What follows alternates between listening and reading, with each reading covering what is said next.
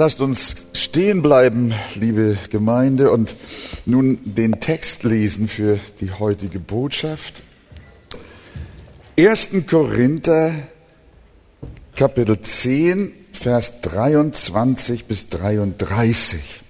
Ich werde das erst den gesamten Text mit euch anschauen und später dann besonders den Vers 31. Wir lesen jetzt aber den gesamten Abschnitt 1. Korinther 10, Vers 23 bis 33. Es ist mir alles erlaubt, aber es ist nicht alles nützlich. Es ist mir alles erlaubt, aber es erbaut nicht alles. Niemand suche das Seine, sondern jeder das des anderen. Alles, was auf dem Fleischmarkt angeboten wird, das esst ohne um des Gewissens willen nachzuforschen. Denn die Erde gehört dem Herrn und was sie erfüllt. Und wenn jemand von den Ungläubigen euch einlädt und ihr hingehen wollt, so esst alles, was euch vorgesetzt wird und forscht nicht nach um des Gewissens willen. Wenn aber jemand zu euch sagt, das ist Götzenopferfleisch, so esst es nicht, um des Willen, der den Hinweis gab, und um des Gewissens willen, denn die Erde gehört dem Herrn und was sie erfüllt. Ich rede aber nicht von deinem eigenen Gewissen, sondern von dem des anderen. Denn warum sollte meine Freiheit von dem Gewissen eines anderen gerichtet werden? Und wenn ich es mit Danksagung genieße, warum sollte ich gelästert werden über dem, wofür ich danke? Ob ihr nun esst oder trinkt oder sonst etwas tut, tut alles zur Ehre Gottes. Gebt weder den Juden noch den Griechen noch der Gemeinde Gottes einen Anstoß, so wie auch ich in allen Stücken allen zu gefallen lebe und nicht meinen Nutzen suche, sondern den der vielen, damit sie gerettet werden. Amen. Wir nehmen Platz miteinander. Es ist mir alles erlaubt, aber es ist nicht alles nützlich. Es ist mir alles erlaubt, aber es erbaut nicht alles. Das steht in unserem Vers. In 1. Korinther 6, Vers 12 schrieb der Apostel schon mal, alles ist mir erlaubt, aber nicht alles ist nützlich. Alles ist mir erlaubt, aber ich will mich von nichts beherrschen lassen. Die Korinther Christen hatten dieses Schlagwort, mir ist alles erlaubt, aus der säkularen Welt in die Gemeinde übernommen und damit Sünden der Unzucht gerechtfertigt, die in ihrer Mitte vorhanden war. Sie sagten, uns Christen ist doch alles erlaubt. Man soll sich nur nicht von irgendetwas beherrschen lassen. Also wenn man es nicht übertreibt, kann man als Christ in Maßen auch die Ehe brechen. So in etwa. Aber wie ist die Antwort des Paulus auf diese Behauptung? Mir ist alles erlaubt und damit Sünde zu rechtfertigen. Da sagt er, flieht die Unzucht. Wer Unzucht verübt, sündigt an seinem eigenen Leib. Oder wisst ihr nicht, dass euer Leib ein Tempel des in euch wohnenden Heiligen Geistes ist, den ihr von Gott empfangen habt und dass ihr nicht euch selbst gehört. Denn ihr seid teuer erkauft, darum verherrlicht Gott in eurem Leibe und in eurem Geist, die Gott gebühren. Demnach ist alles erlaubt? Natürlich nicht. Die klaren Gebote zu brechen, das ist nicht erlaubt. Es ist nicht erlaubt, andere Götter neben dem einen wahren zu haben. Es ist nicht erlaubt, zu stehlen, zu lügen, die Ehe zu brechen. Und so kann man diesen Slogan aus der Welt sehr gut in die Gemeinde übernehmen und sagen, ja, mir ist doch alles erlaubt vor dem Hintergrund sogenannter christlicher Freiheit. Nein, sagt Paulus, diesen Ausdruck, mir ist alles erlaubt, den dürfen wir nicht fehlinterpretieren, den dürfen wir vor allen Dingen nicht falsch anwenden. Die Gebote Gottes, die eindeutig ausgesprochen und geklärt sind, zu übertreten, ist nicht erlaubt. Das hatte er in Kapitel 6 in unserem Korintherbrief schon deutlich gemacht und wir haben darüber gesprochen. Und nun kommt Paulus hier in unserem zehnten Kapitel nochmal auf diesen Satz zu sprechen und sagt, es ist mir alles erlaubt, aber es ist nicht alles nützlich, es ist mir alles erlaubt, aber es erbaut nicht alles. In welcher Beziehung spricht er hier von dem, es ist mir alles erlaubt? Er spricht von Dingen, die die Bibel nicht ausdrücklich verbietet die die Gewissen der Gläubigen aber unterschiedlich empfinden, wie zum Beispiel der Genuss von Alkohol. Solange ich in der Gemeinde bin, gibt es immer Diskussionen um diese Frage. Die einen sagen, das ist Teufelszeug. Und ihr habt recht. Die anderen sagen, aber Jesus hat doch auf der Hochzeit zu Kana Wein gemacht. Und die Leute waren dabei auch trächtig betrunken. Und Paulus sagt doch, nimm ein bisschen Wein für deinen Magen. Sollen wir, sollen wir nicht? Wie viel dürfen wir? Wie wenig dürfen wir? Diese Diskussion ist immer in der Gemeinde Jesu gewesen. Auch andere Felder, wir kommen vielleicht noch drauf. In der Korinthergemeinde war es nicht die Frage des Alkohols, sondern die Frage des Genusses von Götzenopferfleisch. Dieses Thema ist Paulus so wichtig, dass er in vorhergehenden Abschnitten und Kapiteln darüber immer und immer wieder gesprochen hat, weil das eine Not unter den Korinthern war. Man muss wissen, in dem alten Korinther gab es viele Tempel und viele Götzen und viele Sachen, die äh, die Welt so an Götzendienst und okkulten Wesen hatte. Und das Fleisch, das dann den Götzen geopfert wurde, das konnte man beim Schlachter kaufen. Heute würden wir vielleicht sagen beim Discounter. Wenn die Korinther, sowohl die Christen als Nichtchristen, einkaufen gingen, um Fleisch sich zu besorgen, dann müssen sie hochgradig damit rechnen, dass dieses Fleisch vorher ritual äh, irgendwie behandelt worden ist. Es war irgendwie irgendein Tier, das mit Sicherheit oder fast mit Sicherheit irgendwelchen Götzen geweiht und geopfert wurde. Und hinterher kam es in den Laden. Das war Kultur und Sitte. Und nun sind einige Christen da und sagen, wir haben uns bekehrt, wir sind wiedergeboren, wir sind gläubig, wir sind aus der Welt, damit haben wir nichts mehr zu tun. Lass mich in Ruhe mit diesem Götzenopferfleisch. Wir wollen das nicht essen, wir dürfen das nicht essen, wir können das nicht essen. Und andere haben gesagt, halt, stopp mal, was sollen wir denn überhaupt noch kaufen? Das ist ja alles irgendwie behandelt. Das wissen wir doch gar nicht. Sollen wir dann immer unser Gewissen belasten und immer das Fleisch, das wir kaufen, noch irgendwie in ein Labor bringen, um zu untersuchen, was damit passiert worden ist? Und da war ein Streit in der Gemeinde. Und Paulus geht, der nimmt das ernst und geht darauf ein, auch wenn die Frage Götzenopferfleisch bei uns jetzt nicht mehr aktuell ist. Wir reden nicht über Götzenopferfleisch. Aber das Prinzip, das Paulus hier anwendet, das ist heute noch genau dasselbe. Und jetzt erklärt er uns, wie wir Christen mit Fragen umgehen, die die Bibel mehr oder weniger offen lässt. So oder auch so beantwortet.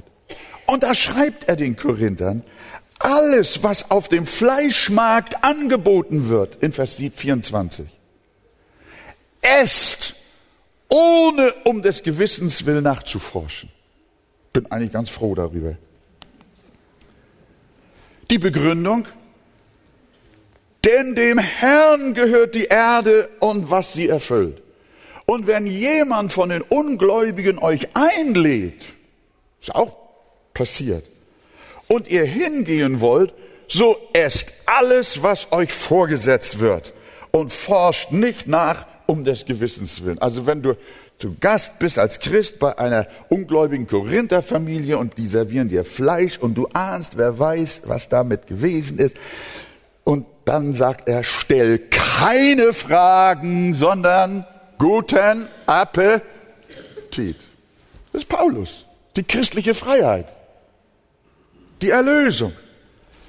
Verboten war den Christen selbstverständlich die Teilnahme an den Opferritualen der Heiden, bei denen die Tiere den Götzen geweiht wurden. Dazu hat Paulus ganz klar zuvor geschrieben und das haben wir ja auch hier in den Predigten behandelt. Da sagt er, flieht dem Götzendienst. Was sage ich nun, dass die Heiden das, was sie opfern, den Dämonen opfern und nicht Gott? Ich will aber nicht, dass ihr in Gemeinschaft mit den Dämonen seid. Ihr könnt nicht den Kelch des Herrn trinken und den Kelch der Dämonen. Ihr könnt nicht am Tisch des Herrn teilhaben und am Tisch der Dämonen. Dämonen. Welche Botschaft steckt hinter dem Ganzen? Ich will es einfach mal mit unseren Lebensmitteln nehmen. Besprochene oder bependelte Lebensmittel oder Medikamente. Forsche nicht nach. Geh in die Apotheke, kaufe und bete. Geh zum Schlachter, kaufe und bete und iss. Lass dich einladen, auch von deinen ungläubigen Freunden. Bete und iss und forsch nicht nach. Quäl dich nicht. An dieser Stelle können wir mal sagen, wie bedeutungsvoll auch das Gebet vor dem Essen ist. Und was ich euch empfehle ist, wenn ihr mit Ungläubigen zusammen esst, schämt euch nicht, die Atmosphäre so ein bisschen zu stören und zu sagen, entschuldigt, bevor wir jetzt mit dem Essen beginnen, schenken mir die Freiheit, ich möchte noch beten. Und dann wird das gereinigt. Und dann wird das geheiligt. Und dann dürfen wir das mit Freuden und mit Genuss essen. Ist die christliche Freiheit nicht schön? Die Seite sagt ja, die Seite sagt gar nichts. Seht ihr, so ist das, so ist das. Damals auch in der Korinther-Gemeinde, nicht wahr? Das ist wohl wahr. Der, wir dürfen unter Danksagung es nehmen, denn Paulus sagt, denn dem Herrn gehört die Erde und was sie erfüllt. Das heißt, mir ist alles erlaubt. Aber wenn du dich an den okkulten Praktiken von Pendlern und Besprechern beteiligst, mit ihnen vielleicht beim Mondschein irgendwelche Rituale vollziehst oder gar dich selbst wegen Warzen oder dergleichen besprechen lässt, dann, sagt Paulus, dann nimmst du teil an der Gemeinschaft der Dämonen. Das ist etwas völlig anderes. Aber nicht, wenn du mit reinem und danksagendem Herzen zu dir nimmst, was man dir in der Apotheke oder beim Essen reicht. Frage oder beim Schlachter. Frage nicht nach, sondern wörtlich, Vers 27. Esst alles, was euch vorgesetzt wird und forscht nicht nach um des Gewissens willen. Eigentlich klasse. Schade, dass Paulus hier jetzt nicht Schluss macht. Er entwickelt das aber weiter und das haben wir zu respektieren mit Freuden. Vielleicht noch in unsere Zeit übersetzt, Thema Fußball. Es ist deinem Gewissen wohl erlaubt, ein Fußballspiel im Fernsehen anzuschauen, oder? Wer ist dafür? Wer ist dagegen? Darf ich mal sehen, wer, wer, wer meint, man kann Fußball schauen im, im, im, Fernsehen? Guck mal, die Minderheit meldet sich. Wer ist dagegen? Äh, äh. Ah, viele Enthaltungen, nicht wahr? Viele, viele Enthaltungen sind, viele, viele Enthaltungen. Also, wenn ich Fußball und Götzenopferfleisch mal eins zu eins setze, dann würde die Botschaft unseres heutigen Textes lauten, mach dir kein Gewissen, schau doch gerne auch mal ein Fußballspiel.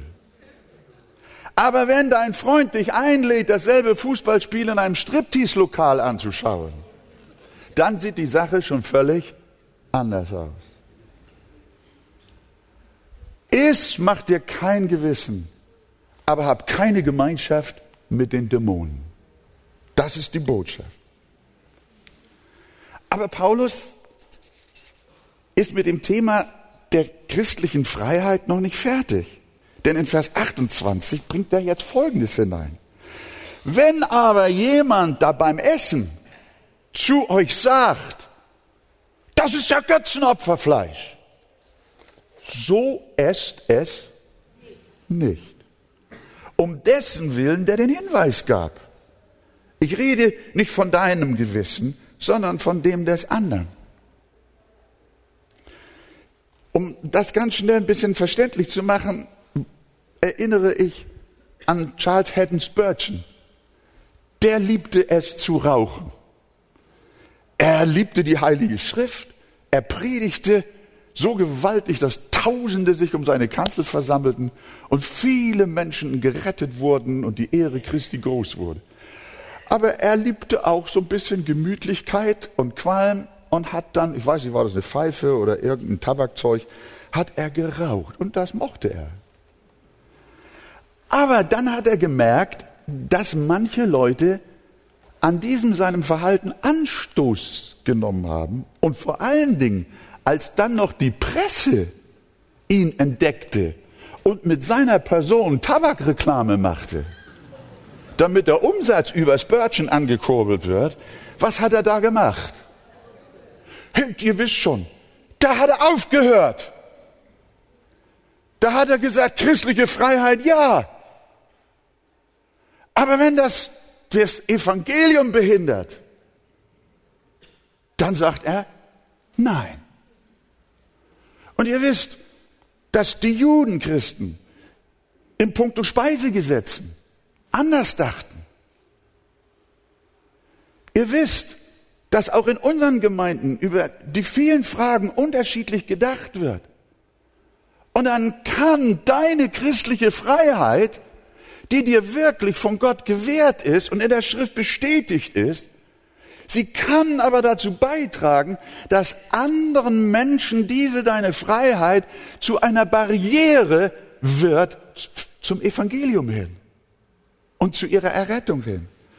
Und dann sagt Paulus, jetzt ist bitte kein Götzenopferfleisch. Und er sagt dann, sollte etwa meine Freiheit von dem Gewissen eines anderen gerichtet werden? Das ist ja die Frage, die wir dann haben. Das kann ja wohl nicht sein.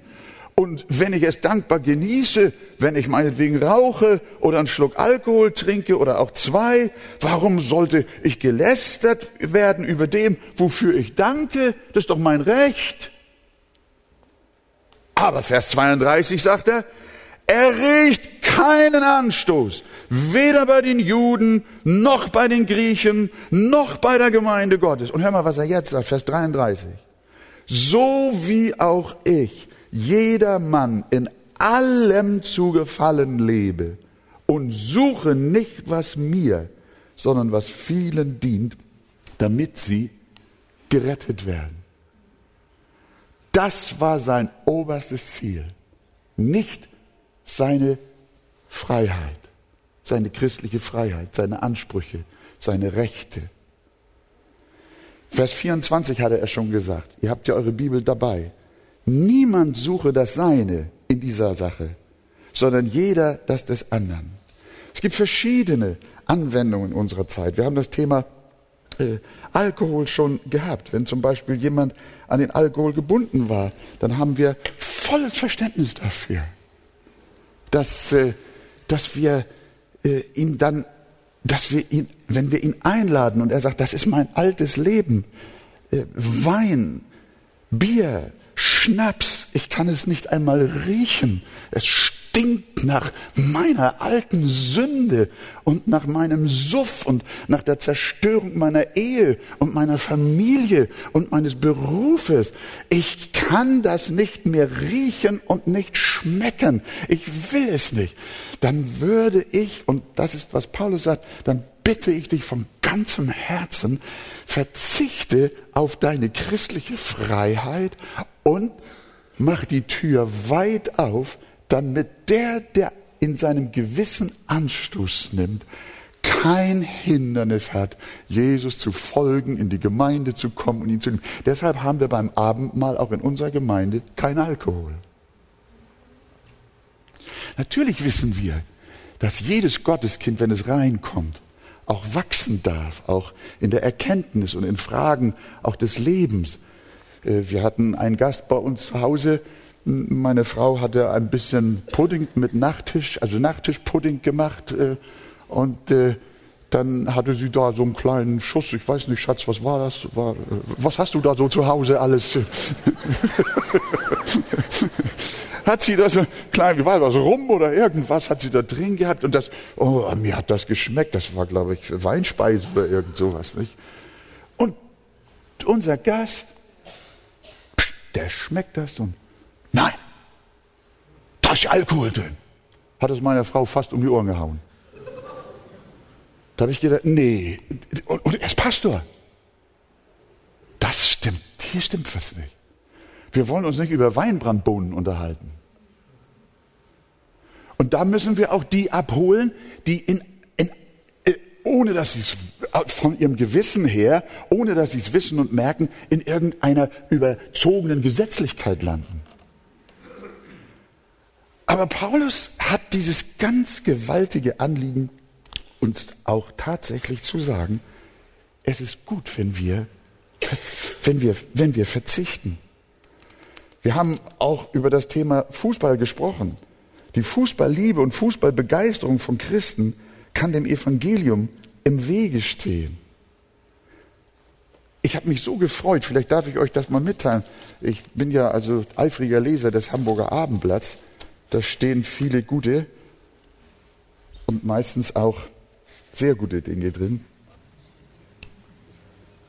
Lars Bastrup, ein Mann, der 1984 oder 1983 in der HSV 11 spielte, die damals in Champions League, so heißt es glaube ich, Europameisterschaft gegen Turin gewonnen hat, was jetzt Bayern München also davongetragen hat.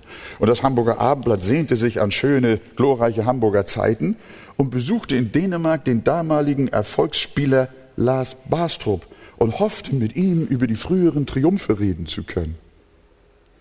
Sie haben aber noch nicht mal ein Bild an der Wand gesehen von der Mannschaft, vom Triumph und vom Pokal. Es erinnerte in seiner Wohnung überhaupt nichts an die glorreichen Zeiten seiner Fußballzeit. Und dann fragten sie, wie kommt das? Kein Bild an der Wand. Gar nichts. Ja, hat er gesagt, die Zeiten haben sich geändert.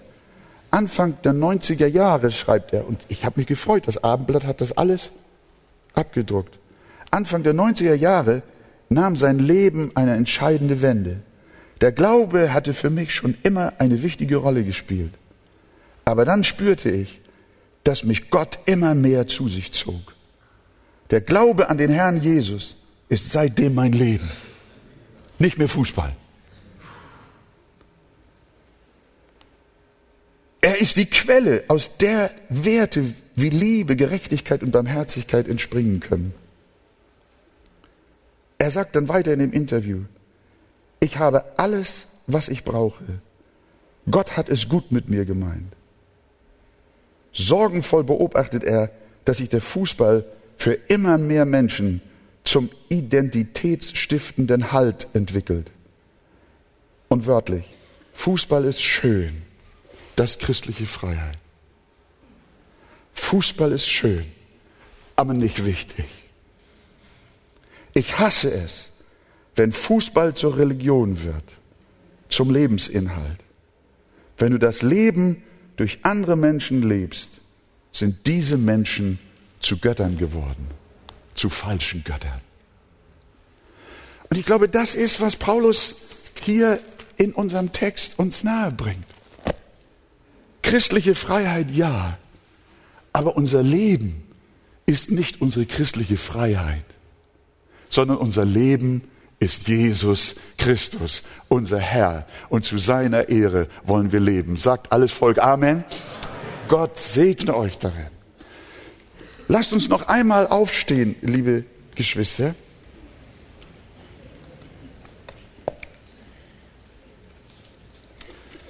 Und ich lese nur den 31. Vers. 1. Korinther 10, Vers 31. Ob ihr nun esst oder trinkt oder sonst etwas tut, tut alles zur Ehre Gottes. Amen. Wir nehmen wieder Platz. Beim Verzicht auf unsere christlich-freiheitlichen Ansprüche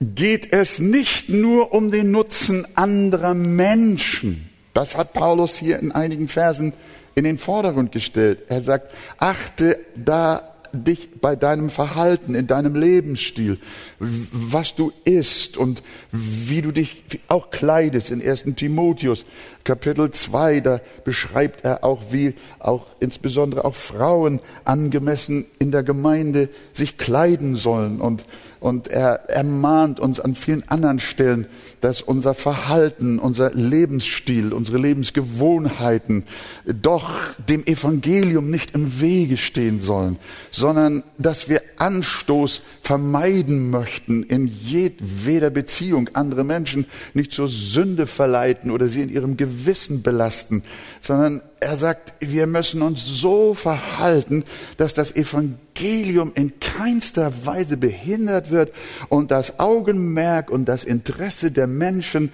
nicht auf uns, auf unser Verhalten und Benehmen gelenkt wird und unser Aussehen, sondern dass die Menschen, die uns zuhören, die mit uns Gemeinschaft haben, durch uns auf Jesus gelenkt werden dass nicht wir mit unserer Art dem Herrn im Wege stehen und, und wir Anstoß geben und damit der Heiland und das Evangelium verdunkelt wird.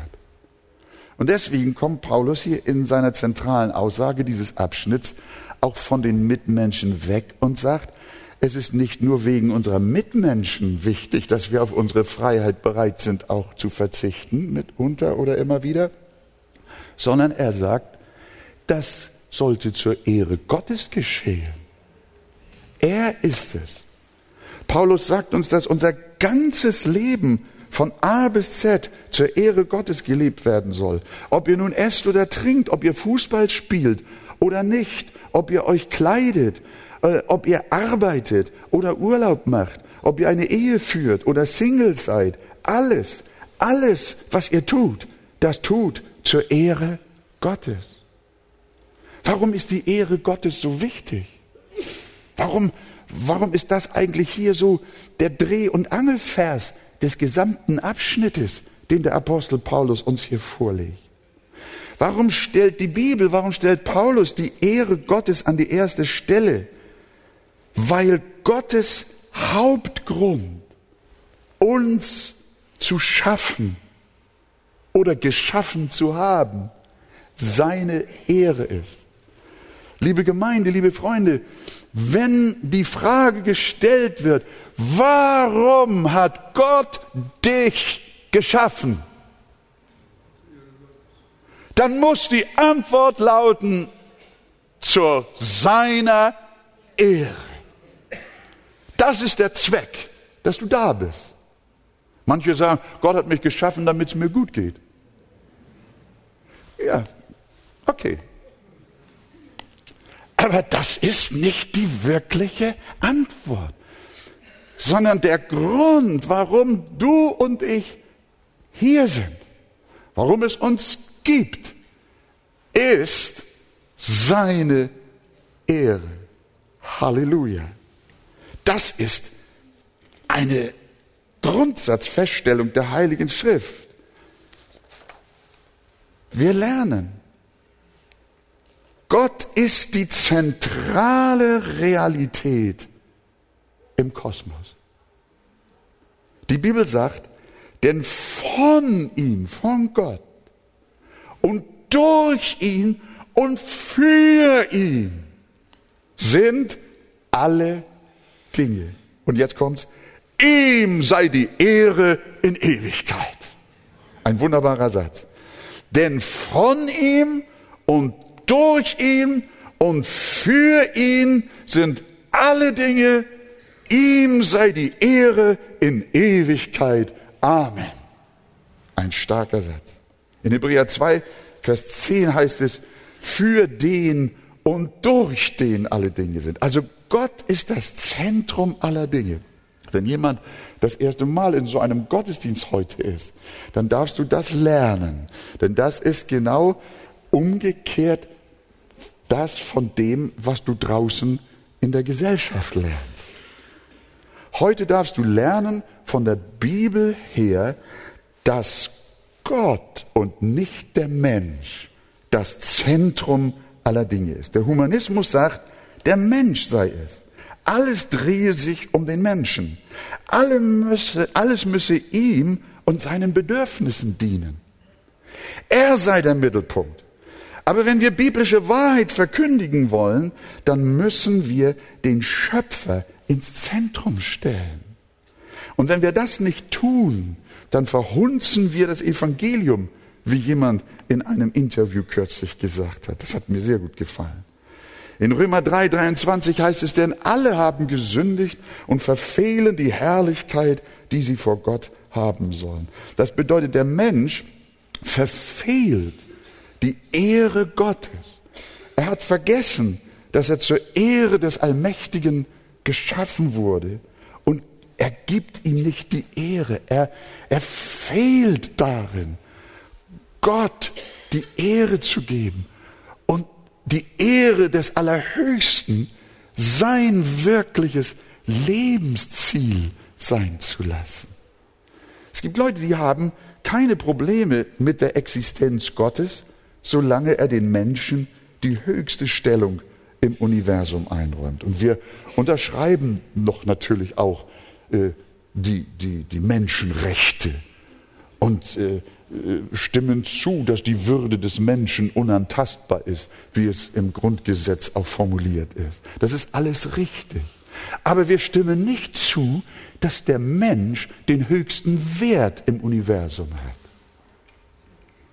sondern das hat Gott. Darum ist es nur recht und billig, dass unsere oberste Lebensaufgabe darin besteht, Gott zu ehren und ihn zu verherrlichen, ihn zu lieben, ihm zu vertrauen und ihm zu gehorchen.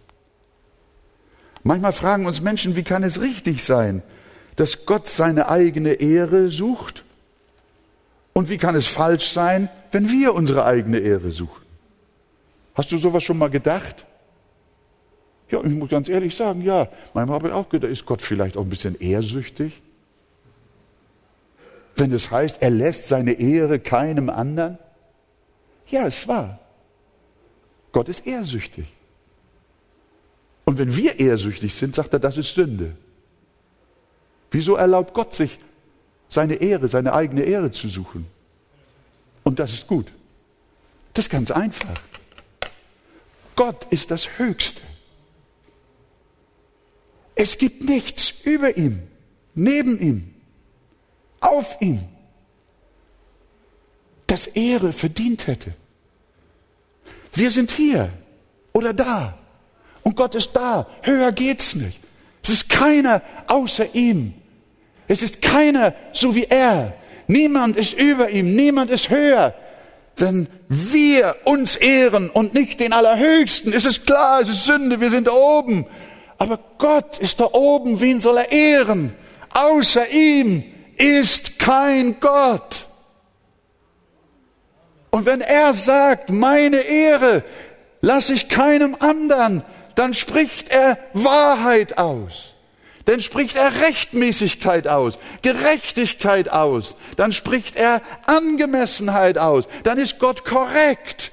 Gott ist korrekt, wenn er sagt, ich lasse meine Ehre keinem anderen, denn mir gehört die Ehre, denn ich allein bin der lebendige Gott und außer mir ist kein Gott. Gehört Gott allein die Ehre, sagt ihr Amen? Ihr Lieben, das ist der Punkt.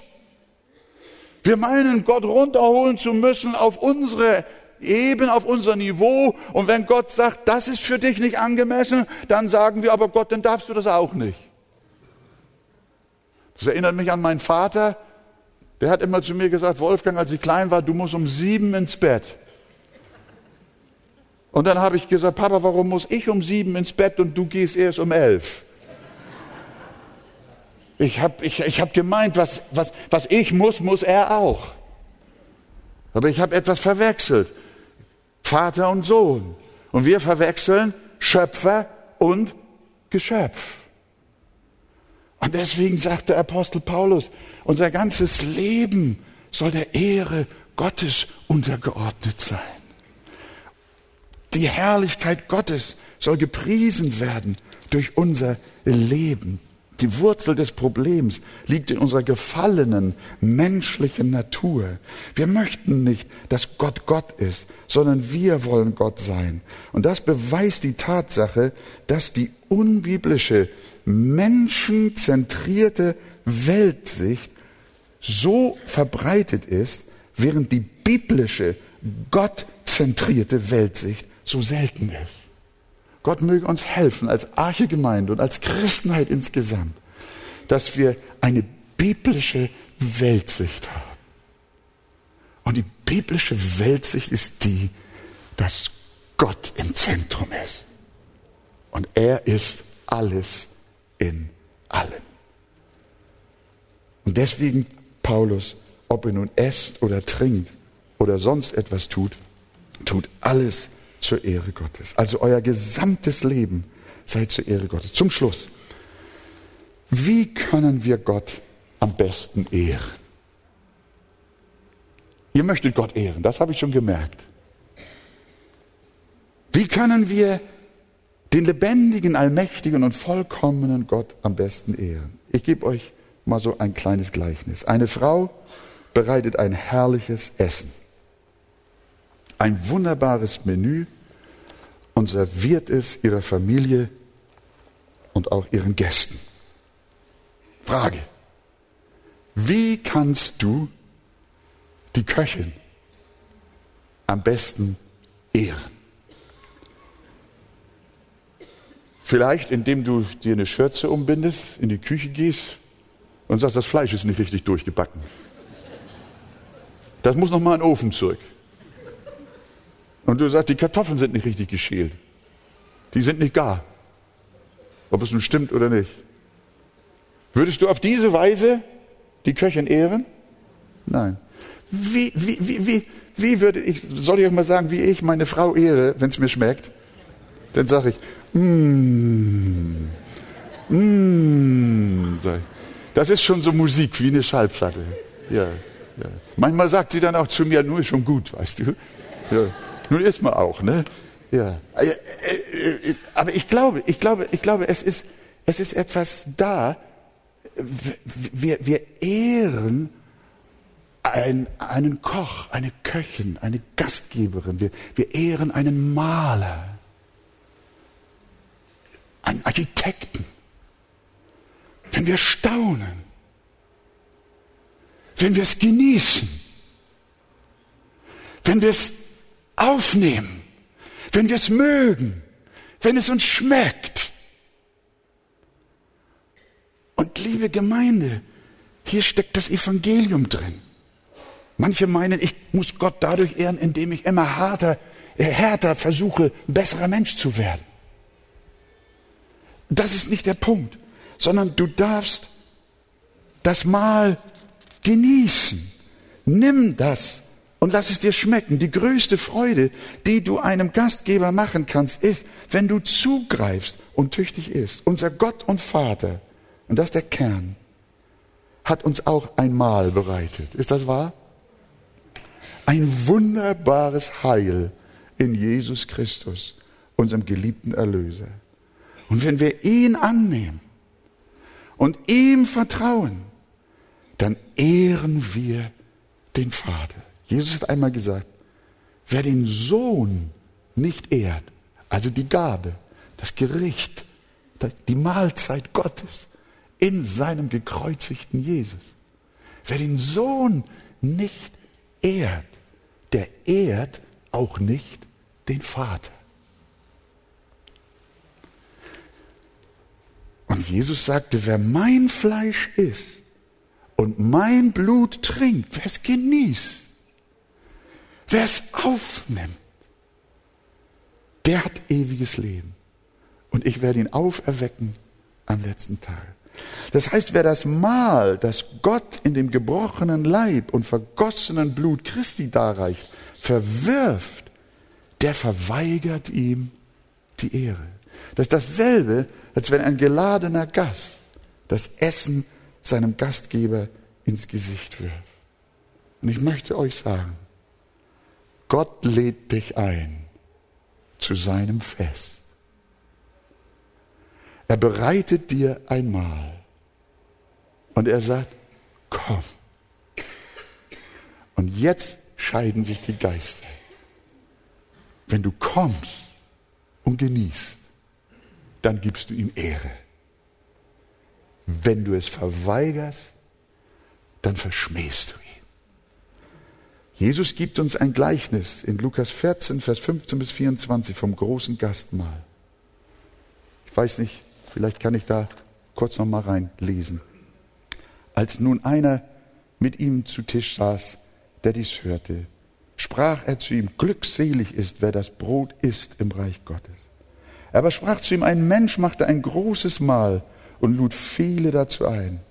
Und er sandte seinen Knecht zur Stunde des Mahls, um den Geladenen zu sagen, kommt, denn es ist schon alles bereit. Hört ihr? Herrlich. Gott, der Koch aller Köche, der Gastgeber aller Gastgeber, der Herrlichste, der uns das Abendmahl in Jesus Christus bereitet. Er sagt, kommt, es ist alles bereit. Und sie fingen alle an, einstimmig sich zu entschuldigen. Der eine hat einen Acker, der andere fünf Joch Ochsen, Ochsen, der andere hat frisch geheiratet. Und keiner kam. Und der, der die Einladung weitergeben sollte, kommt wieder nach Hause und berichtet dem Gastgeber, dass keiner will. Da wurde der Hausherr zornig. Sie haben ihm die Ehre verweigert und sprach zu seinem Knecht, Geh schnell hinaus auf die Gassen und Plätze der Stadt und führe die Armen und Krüppel und Lahmen und Blinden herein. Und der Knecht sprach, Herr, es ist geschehen, wie du befohlen hast. Es ist aber noch Raum da. Und der Herr sprach zu dem Knecht, geh hinaus an die Landstraßen und Zäune und nötige sie hereinzukommen, damit mein Haus voll werde. Die Armen, die Krüppel, die Lahmen, die Blinden, die Mühseligen, die Beladenen, die haben Gott die Ehre gegeben. Und wenn du fragst, wie kann ich Gott Ehre geben, dann lautet die Antwort nicht, dass du so und so oft religiöse Übungen verrichtest, sondern dann lautet die Antwort, komm zum Abendmahl. Komm zu Jesus und iss und trink. Und der Apostel sagt, schmecket und seht, wie freundlich der Herr ist. Und liebe Gemeinde, liebe Freunde, es ist gewaltig, es ist herrlich, dass wir auf diese Weise Gott ehren dürfen. Gott, der Herr des Himmels und der Erde, wohnt nicht in Tempeln, die mit Händen gemacht sind. Auch lässt er sich nicht von Menschenhänden dienen, wie einer, der etwas nötig hätte. Äh, dadurch, dass du immer härter dich bemühst, ein besserer Mensch zu werden, gibst du Gott nicht die Ehre, sondern Gott braucht nicht von dir bedient zu werden. Wir haben nichts, was wir Gott bringen können. Selbst wenn wir seine Gebote halten, haben wir das nicht aus uns selbst, sondern es ist Gottes eigenes Geschenk. Selbst wenn wir alles getan haben, sind wir unnütze Knechte. Versuch also nicht Gott dadurch zu ehren, dass du ihn mit deinen Werken beeindrucken willst, dass du hart daran arbeitest, ein guter Mensch zu werden. Das ehrt Gott nicht weil diese deine Mühe vergeblich ist. Du schaffst es nicht, Gott zu gefallen. Du kannst Gott allein dadurch recht ehren, indem du genießt, was Gott in Jesus für dich getan hat. Genieße die Gnade. Lass dich in sie hineinfallen. Genieße die Vergebung. Wenn wir Gott so durch Genießen ehren, werden wir selber die glücklichsten Menschen auf Erden. Darum sagt das Westminster Bekenntnis, Gott hat uns geschaffen zu seiner Ehre, damit wir uns für immer an ihm erfreuen. Wenn du ein glücklicher Mensch werden möchtest, dann gib Gott die Ehre, indem du ihm dankst für Jesus Christus, seinen geliebten Sohn als deinen Heiland und Erretter. Das ist der Ausgangspunkt eines Lebens zur Ehre Gottes in allem, was wir tun, in Jesu Namen. Und wenn ihr wollt, alles Volk sagt Amen.